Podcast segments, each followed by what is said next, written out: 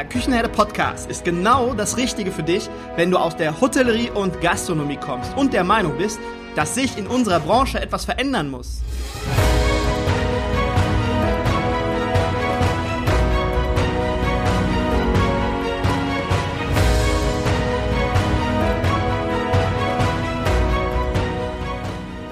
Wenn du Fach- und Arbeitskräfte suchst, dich für die zukünftige Entwicklung in unserer Branche interessierst und wenn du zum Thema Digitalisierung ein Wörtchen mitreden möchtest, dann solltest du in den Küchenherde Podcast reinhören. Du erhältst in diesem Podcast echte Erfolgsanleitungen für das moderne Führen und Binden deiner Mitarbeiter. Mein Name ist Markus Wessel und ich bin Gründer der Küchenherde. Viel Freude beim Zuhören, Lernen und Umsetzen. Hallo und herzlich willkommen im Küchenherde Podcast. Ich begrüße dich zu einer neuen Folge und ich freue mich, dass du wieder eingeschaltet hast. Heute darf ich jemanden im Küchenherde Podcast begrüßen, mit dem ich vor knapp zehn Jahren, alter Schwede, zehn Jahre ist es schon her, und wir sind kein Stück gealtert. Wir haben zusammen die Hotelfachschule Vihoga in Dortmund absolviert oder besucht und wir haben beide dort vier Semester BWL studiert und treffen uns jetzt nach zehn Jahren im Küchenherde Podcast endlich wieder. Heute bei mir zu Gast ist Alex Wahi. Alex ist Fernsehkoch bei der Pro7 Sat1 Gruppe und steht regelmäßig bei Abenteuerleben oder Galileo vor der Kamera. Und 2017 war er bei Jenny Kocht auf RTL zu sehen. Ja, und Alex betreibt in Hamm die einzige indische Kochschule und engagiert sich für Kinder, Jugendliche und behinderte Menschen. Und weil das für einen 24-Stunden-Tag noch nicht genug ist, hat er seine eigene Gewürz- und Weinkollektion rausgebracht. Ja, und für mich ist Alex nicht nur ein Fernsehkoch oder ein Botschafter der indischen Küche, sondern ein Paradebeispiel dafür, wie viel man mit Ehrgeiz, Fleiß und Engagement erreichen kann. Sein Leitspruch oder auch sein, sein Prinzip beim Kochen lautet KISS. Keep it short and simple. Namaste, mein lieber Alex. Schön, dass du da bist. Sehr gut, Namaste. Hi, grüß dich. Schön, dass ja. wir uns wieder sehen. Habe ich das richtig ausgesprochen? Ja, aber sowas von. Also besser, besser hätte das kein Inder machen können. Okay, das heißt, ähm, ich könnte demnächst mal bei euch in Hamm vorbeischauen und könnte dann meine ersten eigenen indischen Kochkurse leiten? Äh, zumindest kannst du die erstmal eröffnen begrüßen. mit dem Namaste. ähm, die kannst du auf jeden Fall alle begrüßen. Nein, also die meisten, die bei uns jetzt in die, in die Kochkurse kommen, sind ja oder haben ja europäische Wurzeln. Äh, der eine oder andere Inder verirrt sich irgendwie, weil er auch indische Wurzeln hat oder weil er Verwandtschaft irgendwie hat. Aber im Großen und Ganzen sind das natürlich europäische Gäste und ähm, ist auch gar nicht so einfach, also indische Kochkurse zu leiten. Ähm, das äh, ja, wie, soll ich das beschreiben? Also diese ganzen Gewürze und diese ganzen Zutaten, das ist halt viel Learning by Doing. Ne? Also ähm, auch wenn natürlich in der deutschen Küche einiges auch sehr, sehr schwer ist, aber du musst halt zum richtigen Zeitpunkt ähm, mit der richtigen Temperatur, mit der richtigen Pfanne, das richtige Gewürz in der richtigen Reihenfolge, mit dem richtigen Öl, das ist ja genau das, was, was äh, diese indischen Gewürze ausmacht, nämlich äh, durch, durch Hitze, durch äh, eine bestimmte Reihenfolge den Gewürzen auch wirklich ordentlich in den Arsch treten und das macht das Curry dann aus. Ähm, aber wir können gerne mal zusammen kochen und dann zeige ich dir das mal und äh, wenn ich dann mal irgendwie Bock habe, in den Urlaub zu fahren, dann kannst du dann gerne den einen oder anderen indischen Kochkurs für mich übernehmen. Ja, das möchtest du nicht, das möchtest du nicht. Vihoga damals, vor zehn Jahren, lang, lang ist her. Äh, wir haben damals diesen, diesen Vihoga-Weg gemeinsam bestritten und das waren wirklich für mich tolle zwei Jahre, wo ich immer gerne dran zurückdenke. Und für mich haben sich danach so einige Türen geöffnet. Also es war wirklich, und wie ist es dir so nach der Vihoga ergangen? Hatte die Einfluss auf deinen weiteren Lebensweg, so wie, das, wie sich das für dich entwickelt hat? Ja, ist natürlich immer schwierig im Nachhinein zu sagen, was wäre, wenn, hätte, aber sonst. Ne? Das sind immer so Fragen. Ich glaube, die muss man sich gar nicht stellen. Ähm, Vihoga, so haben wir das ja auch beigebracht bekommen, ist natürlich ein riesiges Netzwerk, was dahinter steckt. Coole Leute, die natürlich dann irgendwann nach zehn Jahren zum Beispiel in guten Führungspositionen auch arbeiten. Und ähm, das ist natürlich eine Verbindung, die man immer irgendwie schon, schon hatte. Das ist so eine, um es mal freundlich auszudrücken, so eine, freundlich auszudrücken, so eine kleine Sekte. Ähm, und wenn man sich nach zehn Jahren wieder trifft, dann hat man einfach diese Verbindung. Und ähm, das ist natürlich klar. Ich glaube, wir waren insgesamt vier Klassen mit irgendwie 110, 120 Studierenden und äh, die natürlich dann irgendwann mal Potenzial haben, in die weite Welt hinausgelassen zu werden und äh, wo auch immer die gerade rumschwirren, dann äh, über Facebook, Instagram schreibst du den mal eben und sagst, hey, weißt du noch damals? Und dann stehen die Türen immer offen. Das ist natürlich äh, schon sehr, sehr cool. Mit einigen Lehrern habe ich tatsächlich auch noch Kontakt. Mein ähm, Wirtschaftsrecht und Arbeitsrecht Lehrer damals, ich sage jetzt mal nicht den Namen, ähm, ich bin immer noch mit dem befreundet, aber wer weiß, vielleicht will er den Namen nicht hören. Mit dem war ich ja kurz danach tatsächlich in Indien und habe eine kleine Indien-Rundreise mit dem gemacht. Ah, cool. Ja, und so hat man immer noch Verbindung tatsächlich. Ah, da weiß ich jetzt auch, wie du meinst. genau, F.S. Ja. Und ähm, wenn ich mal Fragen zum Thema Arbeitsrecht haben sollte, was Gott sei Dank so gut wie nie vorkommt, dann ähm, kann ich auch jederzeit anrufen. Das ist natürlich super cool. Und natürlich hat man auch was gelernt. Habe natürlich immer den Vorteil gehabt, dass ich schon im elterlichen Betrieb groß geworden bin. Das heißt, mit 14 habe ich schon irgendwie beim Steuerberater gesessen und äh, konnte die Break-Even und Umsatzsteuer, Vorsteuer konnte ich schon ausrechnen. Äh, hatte dann aber trotzdem Probleme, wahrscheinlich den Artikel richtig zu setzen. Bei der, die das, da komme ich manchmal durcheinander. Aber äh, ich konnte zumindest die Vorsteuer und Umsatzsteuer schon ausrechnen, was viele Abiturienten mittlerweile immer noch nicht können. Genau, und ähm, naja, auf jeden Fall habe ich noch äh, wirklich eine schöne Zeit, äh, kann ich mich erinnern. Ähm, schöne viele Feste, viel Wein, äh, viele Pizzen, die wir in den ähm, Campusofen reingestellt haben, die dann schwarz geworden sind und anschließend die Feuerwehr gekommen ist, weil irgendwelche Hyopies vergessen haben, die Pizza rauszunehmen und dann Ach, eingepennt sind. Ne? Ihr wart das, okay. Richtig, genau, das war die zweite Etage. Ähm, nee, war wirklich, wirklich eine tolle Zeit und ähm, ob das natürlich im Nachhinein ähm, je nachdem, was für Ziele man damals hatte. Das ist ja auch, Ziele sind ja auch äh, ähm, subjektiv äh, definierbar und entwickeln sich auch anders. Ähm, also von daher kann ich auf jeden Fall sagen, ich würde es definitiv nochmal machen. Hat natürlich viel Geld und viel Fleiß gekostet, aber Mensch, das ist halt einfach so. Na, ich habe ja nach wie vor, oder ich war einer der wenigen, die äh, trotzdem jeden Tag arbeiten gegangen sind, weil wir halt hier den elterlichen Betrieb haben. Wir haben zwar damals noch ein paar Auszubildende mehr gehabt, aber ich bin nach der Schule, ähm, nach der Uni, bin ich direkt nach Hamm eine Stunde gedüst und habe Melania aufgemacht. Habe dann um 22 Uhr äh, abgeschlossen, bin dann wieder nach Dortmund gefahren, habe irgendwie ein bisschen gelernt, geduscht, eine Pizza gegessen und am nächsten Tag äh, fing dann die Uni wieder an. Ich habe auch da gewohnt, äh, habe immer den Vorteil gehabt, dass ich dann irgendwie um Viertel vor acht aufstehen konnte, Zähne putzen konnte und meine fünf Minuten immer zu spät war. Ähm, haben die Lehrer dann aber Gott sei Dank auch mit einem ähm, Augendrücker ähm, verstanden, weil die halt auch wussten tatsächlich, dass ich hier eigentlich auch noch voll berufstätig bin. Ähm, war eine schöne, anstrengende Zeit, aber im Nachhinein weiß man auch, was man geschafft hat.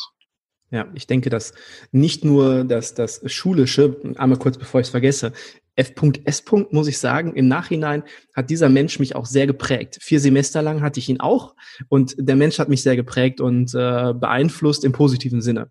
Aber so wie du das gerade auch sagst, diese vier Semester, das sind nicht einfach nur vier Semester, die man macht, wo man etwas lernt, wo man Schulstoff lernt, sondern das ganze Leben außen drum. Man muss sich ja auch weiterhin irgendwie finanzieren. Und der eine, der geht irgendwo in den Ferien dann Vollzeit arbeiten und versucht sich so das Geld zu verdienen. Der andere macht auf 450 Euro Basis, macht dann einen Nebenjob und du bist dann zum Beispiel im elterlichen Betrieb auch noch Vollzeit drin. Das sind ja alles Sachen, die dann auf einen einprasseln und die man dann später, wenn man dann sich bewirbt für eine Stelle, die man dann auch mit bewerten muss, wie belast belastbar man sein kann durch diesen ganzen, äh, man tanzt ja da auf vier, fünf verschiedenen Hochzeiten und das ist, denke ich mal, auch nochmal ganz besonders zu bewerten. Wenn wir die Zeit vor der Yoga nehmen, du hast ja, ähm, bist ja in, in ähm, haben groß geworden und dort ist ja auch der elterliche Betrieb, der elterliche Betrieb, Maharani heißt das Restaurant. Und genau. wie war die Zeit davor? War der Weg für dich in die Gastronomie bestimmt, dass du sagst, sagtest, das wird auf jeden Fall mein Weg oder hattest du vielleicht auch mal andere Pläne? Ja, das mit den Plänen und Zielen, das äh, habe ich jetzt irgendwie mittlerweile schon in meinem Alter über Bord geworfen. Ich lasse das einfach mal alles auf mich zukommen. Ähm, nein, also als man noch, ich sag mal, ich, wann habe ich angefangen zu stehen? Ich glaube, ich war 20, also ziemlich jung. Ich war einer der jüngsten tatsächlich. 21, 2021 müsste das gewesen sein. Und äh, mein Ziel war es damals tatsächlich, ähm, zu studieren und dann so ein bisschen in die weite Welt hinaus. Ne? Ich habe ja Verbindungen zu Indien, da hätte man mir coole Jobs klar machen können, auch in die Schweiz und so weiter alles. Also tatsächlich war es ähm, eher so auf äh, Richtung Schiff zum Beispiel zu gehen, da sowas äh, Schönes zu leiten oder ein cooles Hotel zum Beispiel. Ich hatte damals auch Connection zum Taj Mahal, das steht in Mumbai. Naja, auf jeden Fall hatte ich mich damals dann durch Connection beworben, sagten dann auch so vom Ding, ja, äh, wenn du fertig bist, ähm, komm mal rum. Aber irgendwie ist das dann doch anders gelaufen. Aber deswegen äh, zum Thema Ziele ist das dann einfach so, dass ich dann auch ganz gerne in den Tag hineinlebe, mir auch versuche, meine Freiheiten zu nehmen, weil unser Restaurant stabil ist, unsere Koch äh, Kochschule ist auch sehr, sehr stabil. Mein Privatleben ist Gott sei Dank auch stabil und so versuche ich tatsächlich auch ähm, einfach mal so ein bisschen, ein bisschen aufzustehen und zu sagen, hey, was mache ich heute? Weil diese Freiheiten, die musst du dir auch erarbeiten und die habe ich mir auch erarbeitet. Und als ich dann damals in den elterlichen Betrieb so langsam noch mehr reingewachsen bin, habe ich mir tatsächlich gedacht, pass mal auf, äh, liebe Gastronomie, du Arschloch, ne? du Gastronomie-Arschloch. Ähm, wenn ich das mache, dann mache ich es aber so, dass es auch zumindest so verträglich ist, dass ich irgendwann eine Familie gründen kann, dass ich keine Kopfschmerzen habe, dass ich schuldenfrei bin, keine Existenzängste haben muss, dass ich nachts schlafen gehe und weiß ganz genau, ich habe noch 100.000 Euro Schulden, die ich in den nächsten 20 Jahren abtragen muss, um gar nicht zu wissen, wie der Laden in den nächsten 20 Jahren läuft. Ähm, haben wir es tatsächlich geschafft, nach und nach Mond, also ähm, Ruhetage einzuführen. Wir haben Montagsruhetag, wir haben Dienstagsruhetag, wir haben mittags geschlossen. Wir haben nur von Mittwoch bis Sonntag ab 17.30 Uhr bis 22 Uhr unter der Woche und bis 23 Uhr am Wochenende geöffnet. Dann machen wir die ganzen Kochkurse. Dann mache ich ja auch noch ein bisschen Kram. Da werden wir sicherlich auch noch gleich drauf eingehen. Und so habe ich mir Freiheiten tatsächlich, obwohl ich unheimlich viel zu tun habe. Also bitte jetzt nicht denken, dass ich hier nur von morgens bis abends Zoom-Meetings mache ähm, und äh, jeden Tag ins Schwimmbad gehe. Ich habe tausend andere Sachen zu tun, keine Frage. Aber das Arbeiten ist einfach lockerer geworden, weil ähm, die, die Virologa hat mir natürlich auch tatsächlich, äh, was ich vor dem Studium auch ganz gerne gemacht habe, ähm, so ein bisschen Unternehmensberatung auch tatsächlich äh, mit, mit Skills dann auch mitgegeben. Und ich sage dann halt auch ganz gerne mal, Leute, ey, wenn ihr sieben Tage die Woche aufhabt mit Mittags und Abends, Mittagstisch bietet ihr für 10 Euro drei Gänge Menü an, wann wollt ihr denn mal zum Zahnarzt gehen? Wann wollte man in die Sauna gehen? Wann wollte mal mit dem Hund spazieren gehen? Wann wollte man eine Familie aufbauen und so weiter? Das heißt, die Grundlage in der Gastronomie, gerade wenn du selbstständig bist, ähm, ist leider schon von der Infrastruktur her so geschaffen, dass du natürlich ähm, viel risikobehafter bist, nicht nur im beruflichen Bereich, auch im privaten Bereich natürlich und anfällig bist auch für, für, für, für Stress. Also wie viele Gastronomen rauchen, kiffen, trinken Alkohol, können nicht mit Geld umgehen, was auch immer das bedeutet. Und äh, die Gefahrenquelle in der Gastronomie ist einfach ziemlich hoch.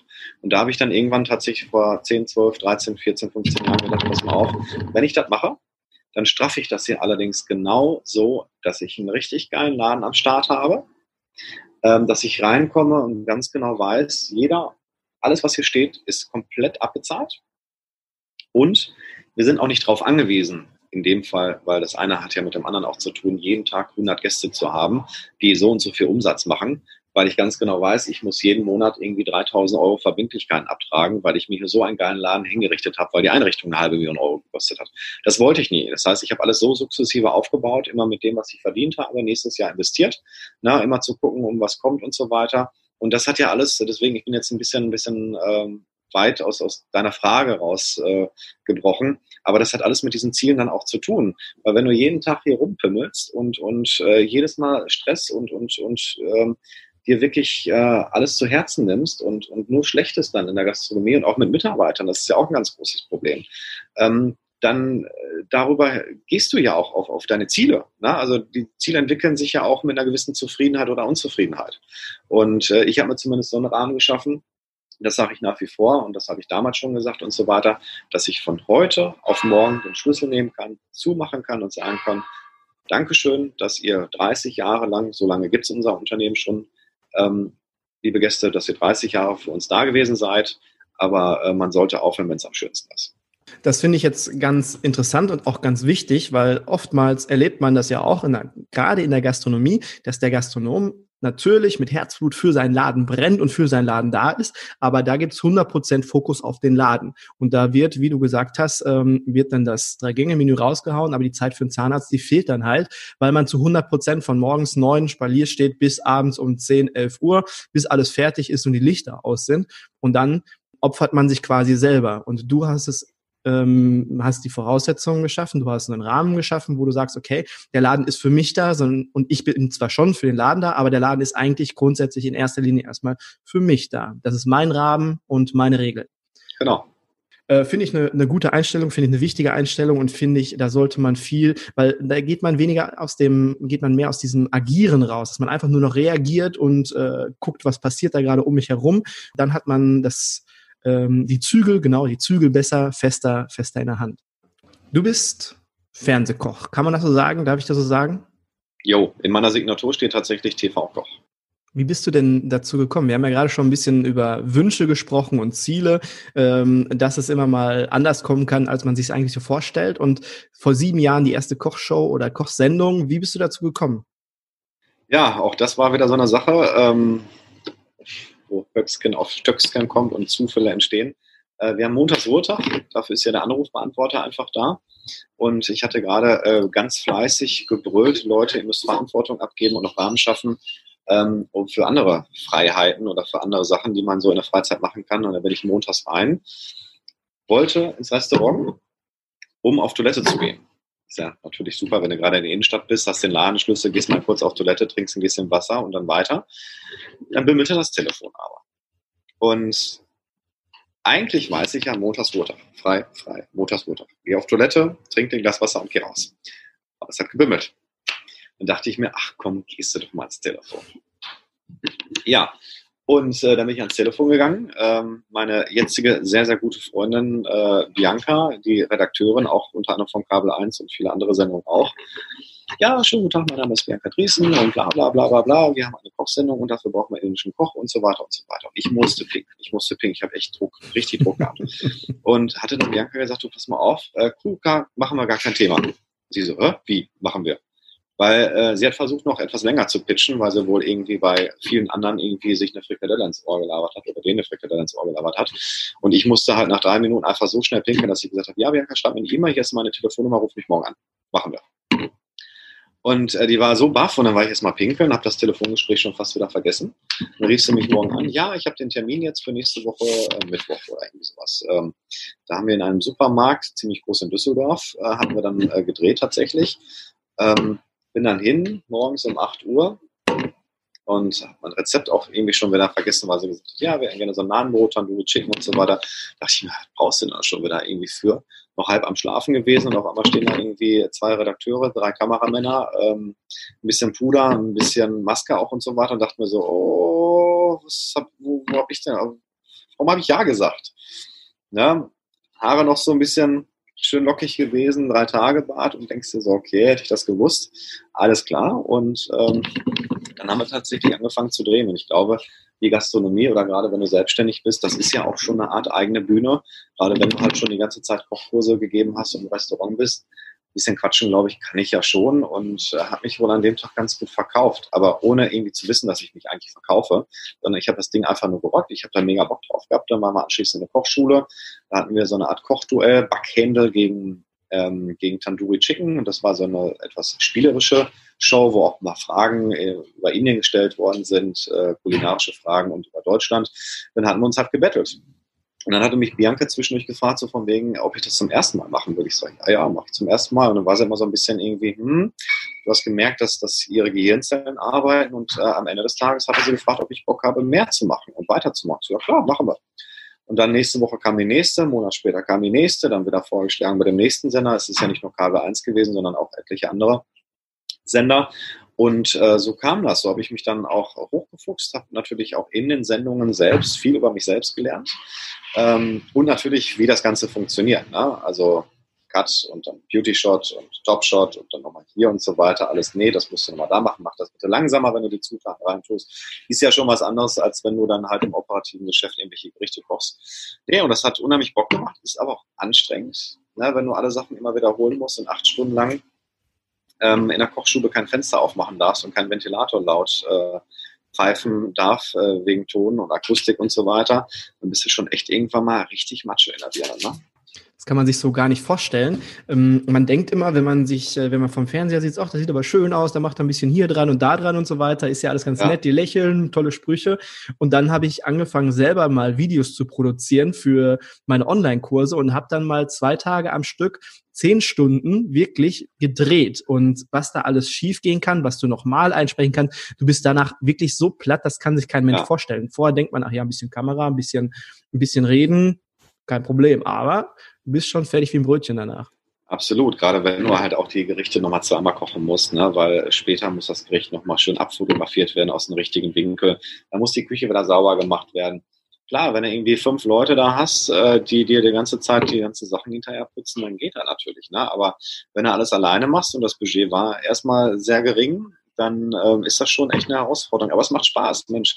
Damit wächst man. Ne? Also ich sage halt immer, wenn du irgendwann mal ein Restaurant leiten willst oder ein Hotel oder großer Geschäftsführer machen werden willst, was auch immer, du musst wissen, wie deine Spülmaschine funktioniert. Ja, wenn du reinkommst und äh, das Ding läuft nicht und dann machst du dich auch lächerlich vor deinen eigenen Mitarbeitern und so wächst man auch. Und das ist ja auch schön, wie man sich entwickelt. Ne? Vollkommen richtig.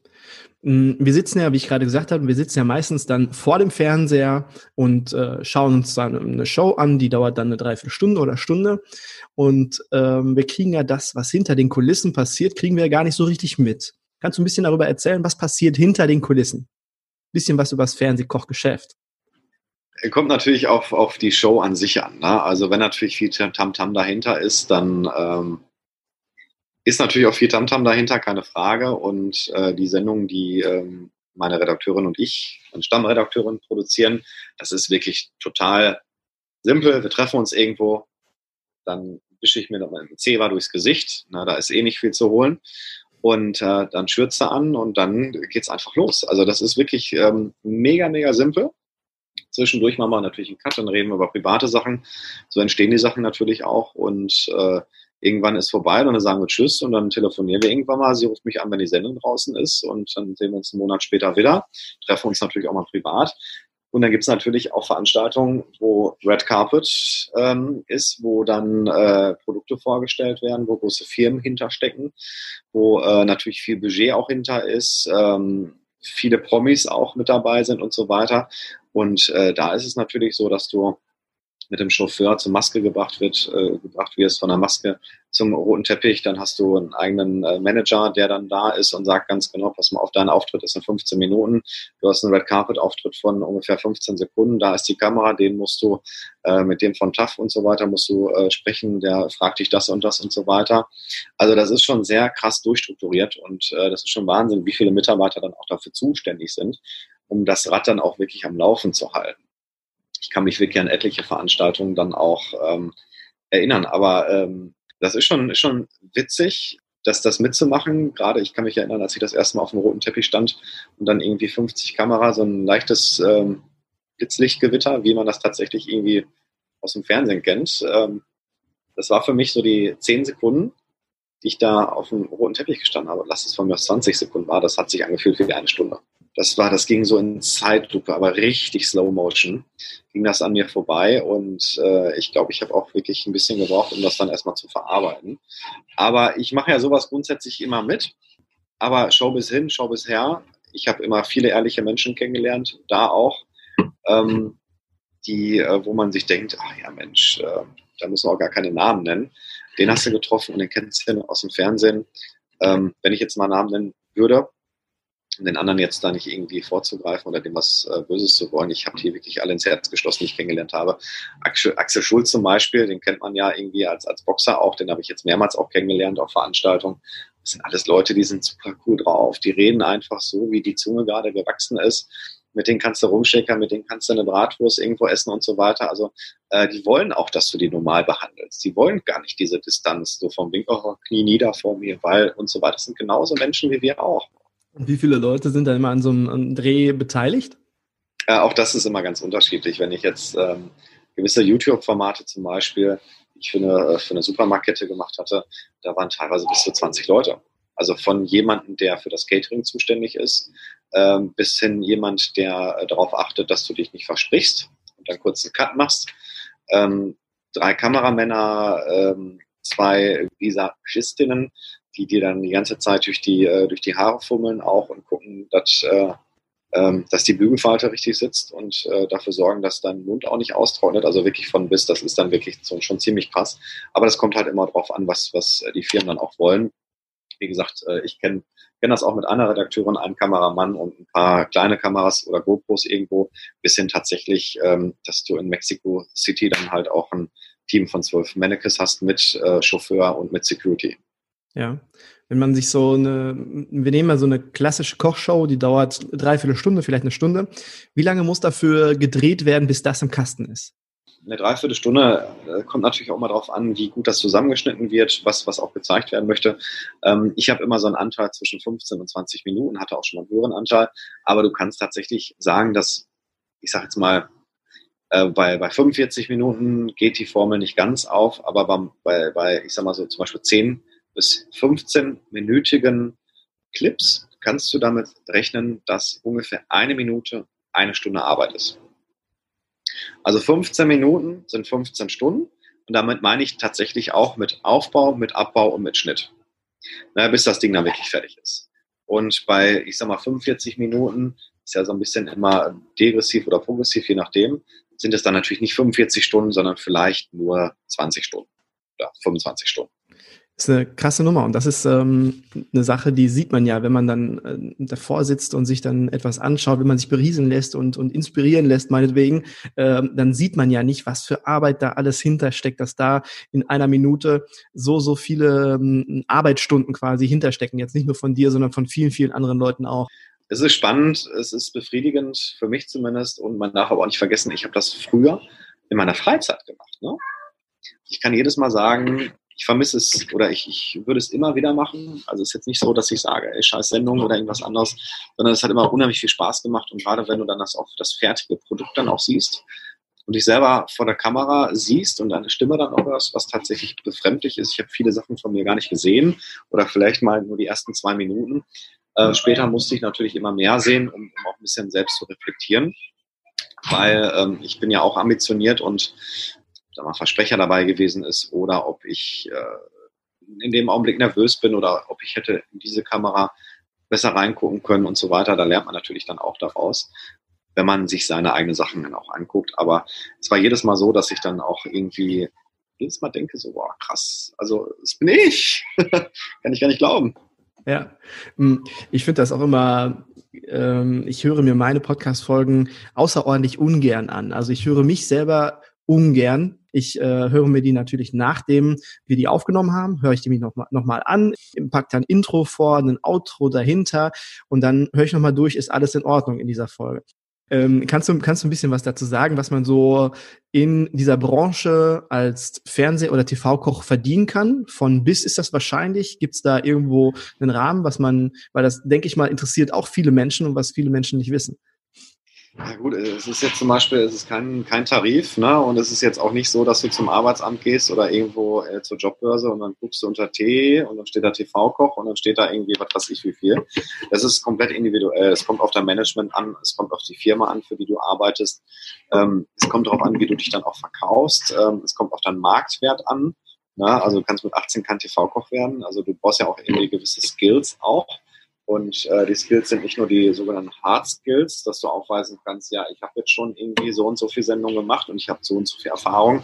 Äh, du wirst anhand von Einschaltquoten bemessen, du wirst ähm, anhand von Werbung auch gemessen tatsächlich. Äh, bei mir haben sie das am Anfang auch so gemacht, äh, dass die mich am Anfang einer Sendung geschaltet haben, dann am Ende einer Sendung geschaltet haben, um so tatsächlich auch nicht nur übrigens vom Fernseher, auch online kannst du das ja mittlerweile ganz schnell herausfinden, wie viele Leute wieder zurückschalten, wie viele Leute dazuklicken, wie viele Leute sich die Werbung angucken, weil es so interessant ist, weil die danach mich wieder sehen wollen.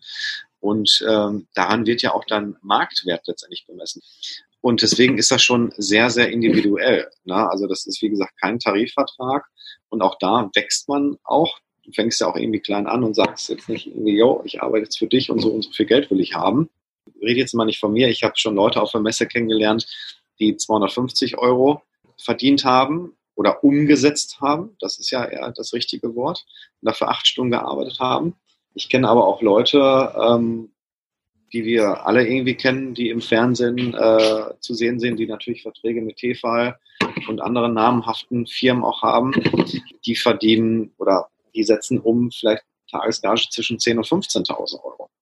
Na, also es kommt wirklich auf dann Marktwert an und dazwischen ist natürlich auch unheimlich viel Luft. Und viele machen ja auch, viele Moderatoren zum Beispiel oder andere Leute, die in der Öffentlichkeit stehen, die verdienen ja teilweise mehr durch Werbeeinnahmen als durch die Festverträge, die die letztendlich eigentlich haben. Also wenn meine Haare auch nochmal irgendwie zehn Meter länger wären, dann könnte ich wahrscheinlich auch zu Vella gehen und ein bisschen die Haare hin und her schütteln. Na, und dann hätte ich wahrscheinlich äh, deutlich mehr verdient, als äh, wie ich im Restaurant hier verdiene. Ne? Aber ich möchte halt eine gute Mischkalkulation auch ähm, machen. Das bedeutet nämlich, ich möchte auch nicht zu hoch fliegen, dann kannst du auch nicht zu tief fallen. Ähm, natürlich auch pokern, du darfst dich nicht unter Wert verkaufen und letztendlich ein paar Sachen, glaube ich, habe ich auch ganz gut drauf. Ich habe das Restaurant, die Kochschule und natürlich jetzt mittlerweile auch schon äh, fast sieben bis zehn Jahre Fernseherfahrung halt auch und ähm, damit gehe ich natürlich auch offensiv und mein Management auch offensiv an die Firmen dran. Und letztendlich ist es auch eine Frage tatsächlich, wo man sich dann auch trifft, wie man auch verhandelt. Okay, aber dann ist es jetzt grundsätzlich nicht mehr so, dass du, ähm, ich meine, beide haben ja ein gegenseitiges Interesse, dass da etwas zusammen passiert und dass man sich dann an einen Tisch setzt und dann verhandelt, ist ja ganz, ganz normal und alltäglich. Aber du tust es dann jetzt grundsätzlich nicht mehr selber, sondern du hast ein Management, der dann für dich ähm, quasi die Verträge aushandelt. Habe ich das richtig ja, verstanden? Richtig, okay. genau. Also kommt auch darauf an. Ich habe natürlich Gott sei Dank viele Leute, die ich auch von früher kenne, viele CAOs, viele Geschäftsführer, viele Marketingleiter auch. Da geht es natürlich über kurzen Wege. Ich habe Gott sei Dank auch ein ähm, auch einen ganz coolen, lockeren Manager, der ganz genau weiß, dass ich natürlich vorher auch ein bisschen was geschaffen habe und auch ein bisschen was mit ins Boot bringe oder wie man so schön sagt, ich bringe auch was zur Party mit. Ähm, und letztendlich, wenn du jetzt irgendwie, und wir haben vor zehn Jahren studiert, eine große Firma hast und äh, ein Pfannenhersteller bist oder irgendwas und du brauchst ein cooles Testimonial, dann rufst du natürlich nicht mal Management an, dann rufst du mich direkt an oder andersrum, weil wir den Kontakt einfach haben ich informiere den dann, dass ich dann einen, einen neuen Partner dann auch habe, damit er einfach auch weiß, was bei mir abgeht oder ob irgendwas kollidiert. Na, es kann ja auch sein, dass ich ähm, für eine andere Firma schon gearbeitet habe und das Buyout ging zwei Jahre und ich muss jetzt irgendwie ein halbes Jahr warten, damit ich mit dir zusammenarbeiten kann. Das sind alles natürlich Sachen, ähm, da muss man Rücksicht drauf nehmen. Das wusste ich am Anfang auch nicht alles. Das ist auch alles ähm, entstanden und so weiter. Aber dafür ist ja ein gutes Management auch da, um dich dann auch die ganze Zeit äh, so ein bisschen zu betreuen und an die Hand zu nehmen ich finde, ich finde, und ich bin der Meinung, und ich denke, das sehen ganz viele andere auch noch so, dass ein Fernsehkoch oder ein TV-Koch sehr viel für unsere Branche tut. Und ich finde, dass äh, du, wie auch viele andere, das, das Sprachrohr sind für die Menschen außerhalb unserer Branche quasi die Botschafter ja unserer Branche. Eltern und Kinder sehen, wie wie zum Beispiel die Köche im Fernsehen, ähm, wie cool die sind, wie cool die das machen und die wollen das dann auch beziehungsweise werden dazu ermutigt, das auch zu tun. Ja, dadurch sind ja ganz viele Leute in die Branche gekommen oder wollten dann auch Köche werden. Glaubst du, dass ein Fernsehkoch oder ein TV-Koch die seine Reichweite nutzen könnte und noch mehr für die Branche tun könnte als Botschafter zum Thema junge Menschen für, für uns zu gewinnen, dass wir wieder neue Azubis dazu bekommen?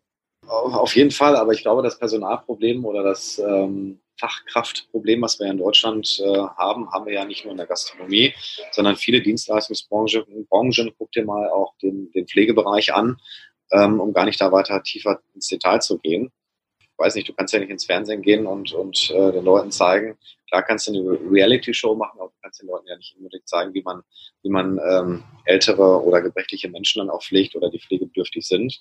Beim Kochen ist es natürlich was anderes. Wir haben ein positives Thema. Äh, Essen und Trinken, Liebe durch den Magen. Das ist ein, ein Bedürfnis, was jeden Tag befriedigt werden muss. Am besten so, dass das es nicht nur zum Essen und Trinken, also zur, zur Bedürfnisbefriedigung dann auch ähm, zählt, sondern tatsächlich eher mit, mit, mit einer Prise Leidenschaft dann auch dabei. Und ja. klar, das haben ja viele TV-Köche schon gezeigt, die auch in die Politik gegangen sind, die dort ähm, auch den Leuten dann ein Vorbild sein möchten und, und wollen auch, ist natürlich immer teilweise ein bisschen schwierig, weil da hängt natürlich auch, äh, wie gesagt, viel Geld dran und viele Verträge halt auch. Und es kommt auch darauf an, was deine eigene Einstellung ist. Also ich habe ja damals, und das hat mir unheimlich viel Spaß gemacht, Menschen mit Behinderung gehandicapte Leute dann auch mit denen zu kochen. Lange her, dass ich so viel Spaß gehabt hatte. Mhm. Und das würde ich auch niemals missen. Da geht es gar nicht um das äh, Thema Geld oder Verträge, sondern das ist dann auch Ehrensache. Das ist dann auch eine Sache, die ich dann gerne weitermachen würde, egal wie groß ich bin, werde oder nicht bin. Das ist eine Ehrensache dann tatsächlich auch. Und äh, klar, ähm, Menschen sind eine Vorbildfunktion. Schauspieler, Politiker und so weiter. Und jeder, der dann auch ein bisschen quatschen kann, vielleicht auch vernünftig aussieht, vielleicht auch was, was mit Mode zu tun hat und so weiter. Also du brauchst ja nicht ein TV-Koch sein und, und brauchst einfach nur gut kochen, weil dein Charakter zählt ja auch irgendwie dann letztendlich dazu. Und wenn du natürlich bei einer gewissen breiten Masse dann auch ankommst, dann äh, ist das natürlich umso schöner. Und ähm, dann denken sich die Leute auch, jo, ich bin nicht noch 30 Jahre kaputt. Ich finde, wenn man wenn, wenn klein Lieschen oder Hänschen vom Fernseher sitzt, äh, sechs, sieben, acht, neun, zehn Jahre alt und sieht dann dich als, als Fernsehkoch in der, im Fernsehen, findet das, was du tust, cool, findet dich cool als Person und so weiter. Das ist ja dann auch eine Vorbildfunktion. Und die sagen dann später mit äh, 16, 17, 18, alles klar, ich möchte in die Gastronomie, ich möchte Koch werden. Das ist ja erstmal der erste Step und dann aber auch die Eltern, weil wir haben ja eine, eine Branche, die jetzt nach außen hin nicht unbedingt den besten Ruf hat, gerade was das Finanzielle angeht, dass man, dass da viele Eltern sagen, ach ja, weißt du, willst du wirklich in die Gastronomie, willst du da wirklich rein? Und dass man da aber auch botschaftet und sagt, hört mal zu, bei uns ist es richtig cool. Bei uns hat man Möglichkeiten, später auch noch viel, viel mehr oder viel, viel andere Dinge zu machen und auch richtig Tata zu verdienen, wenn es halt darum geht. Ja. Ja. Aber äh, um, um das tatsächlich nochmal aufzugreifen, aber das ist ja, glaube ich, in jedem Job so. Was verdienen Friseure? Na, wahrscheinlich noch weniger als Gastronomen, aber Udo Wald zum Beispiel hat es ja auch geschafft. Mhm. Also du kannst natürlich in jedem Bereich, kannst du deinen Stempel irgendwo und, oder deine Fußspuren hinterlassen, wie man das so schön sagt.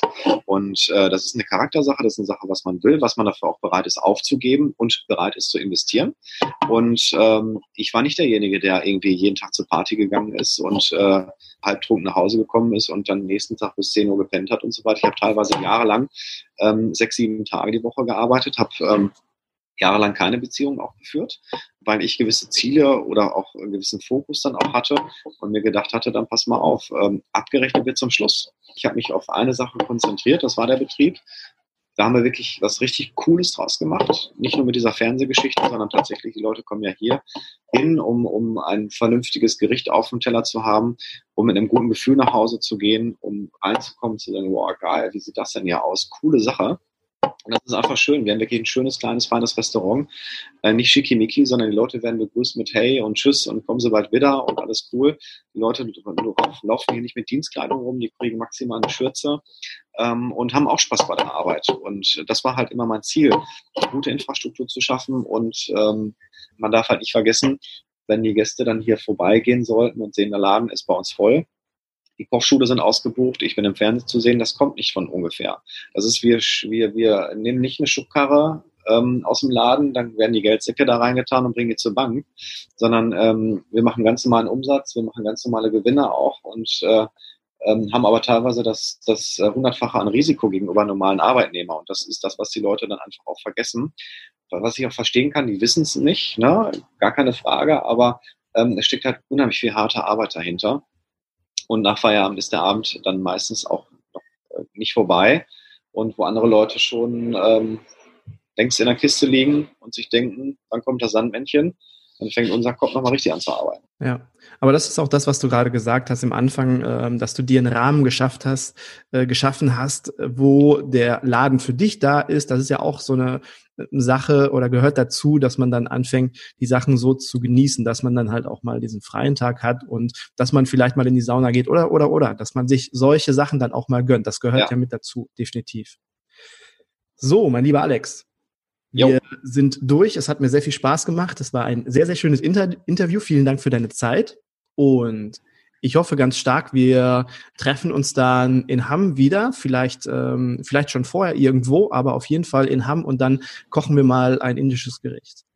Ja, auf jeden Fall. Du kannst ja deinen Podcast mal so erweitern, dass wir einfach mal tatsächlich ein paar coole Gerichte dann halt auch kochen. Und ähm, ich dir dann und den Leuten mal zeige, wie man dann halt Gewürze richtig anrüstet. Wir könnten, wir könnten dann ja, wir könnten das ja in so ein Insta Live machen oder sowas. Ich habe auch einen YouTube-Kanal, das könnte man auch auf YouTube ausspielen. Ja, cool wir, wir überlegen mal, wie wir das am besten darstellen und dann komme ich dich einfach mal besuchen. Bin dabei. Ansonsten hatte ich schon lange mal vor, mein Vater, der ist ja in der Küche auch eine witzige Person. Ansonsten stellen wir mal die Kamera hier in der Küche auf und dann ist äh, Big Brother is watching you, wie ja. es wirklich in der Küche abläuft. Ne? Okay. wir halten das so fest. Cool. Cool Vielen lieben Dank, Alex. Sehr gut, mein Lieber. Bis bald. Mach's gut, Alex. Ciao, ciao. Jo, ciao. Meine Lieben, ich darf euch jetzt etwas Wunderbares verkünden. Ich habe Urlaub. Ich fahre für zwei Wochen einfach mal weg und lasse den lieben J. Newton Mann sein.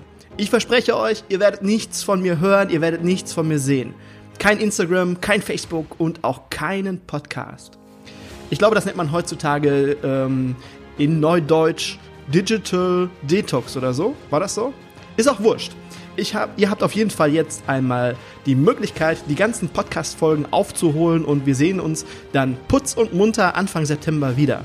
Und dann erwartet euch ein Brett, eine Hammerfolge im Küchenherde Podcast, das verspreche ich euch. Und ich würde mich jetzt freuen, wenn ihr die freie Zeit nutzt und mal auf gastrotools24.de schaut, vorbeischaut und nach neuen Lösungen für euren Betrieb schaut und würde ich mich auch noch drüber freuen, wenn ihr mir eine tolle Bewertung, eine gute Bewertung bei iTunes hinterlasst. Ich danke euch für eure Zeit heute und ich freue mich auf den September mit euch. Das wird großartig und bis dahin wünsche ich euch eine gute Zeit, tolle Geschäfte, macht Idiot, meine Lieben.